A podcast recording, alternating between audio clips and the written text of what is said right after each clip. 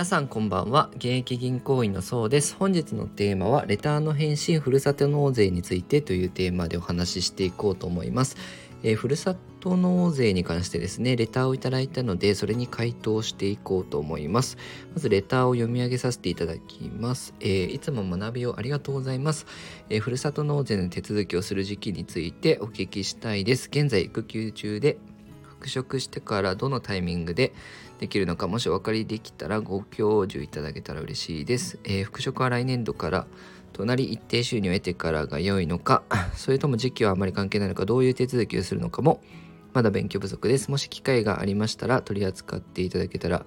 ありがたいです。よろしくお願いいたします。ということでねレターをいただきねありがとうございます、えー、結論から言うとですねまあ、一定収入を得てからの方がいいと思いますね。もしくは、えー、今働いているご主人様が、えー、やるかですね。でなぜかっていうと、えー、所得あのふるさと納税って寄付金控除っていうのを使うんですけどそもそも育休でどれくらいの給与をもらっ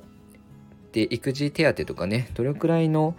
えー、給料をもらってるかにもよるんですけど、まあ、基本的には所所得税だったり住民税の納税額がないと寄付金控除って受けられないんですね。なので、まあ、やふるさと納税って別に誰でもできるんですけど単純に気前よくただの寄付になるのでまあ収入が得てからでいいと思います。来年度のね復帰した年からでいいのかなと思います。でえっと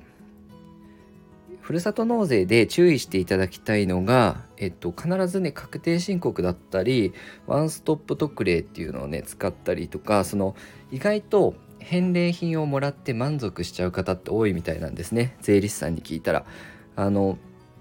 そうじゃなくて返礼品はねもらえるんですけどあの寄付をするとねでそれで勝手にあの控除が受けられるかっていうとそうではなくってしっかり確定申告してえー、今年はこの市区町村にこれだけ寄付しましたよっていうのをお知らせしないとわ、えー、からないのでね税務署は。なので必ず確定申告するようにしてください。でもし万が一確定申告を忘れちゃいましたってなれば5年以内だったらね申告し直しはできるみたいなので、えー、それも、えー、覚えておくといいかなと思います。で初めてやった時にふるさと納税をですね。であのちゃんと税額控除できてるかっていうのを気になると思うんですけどそれがあの確認するところがあって住民税決定通知書っていうのが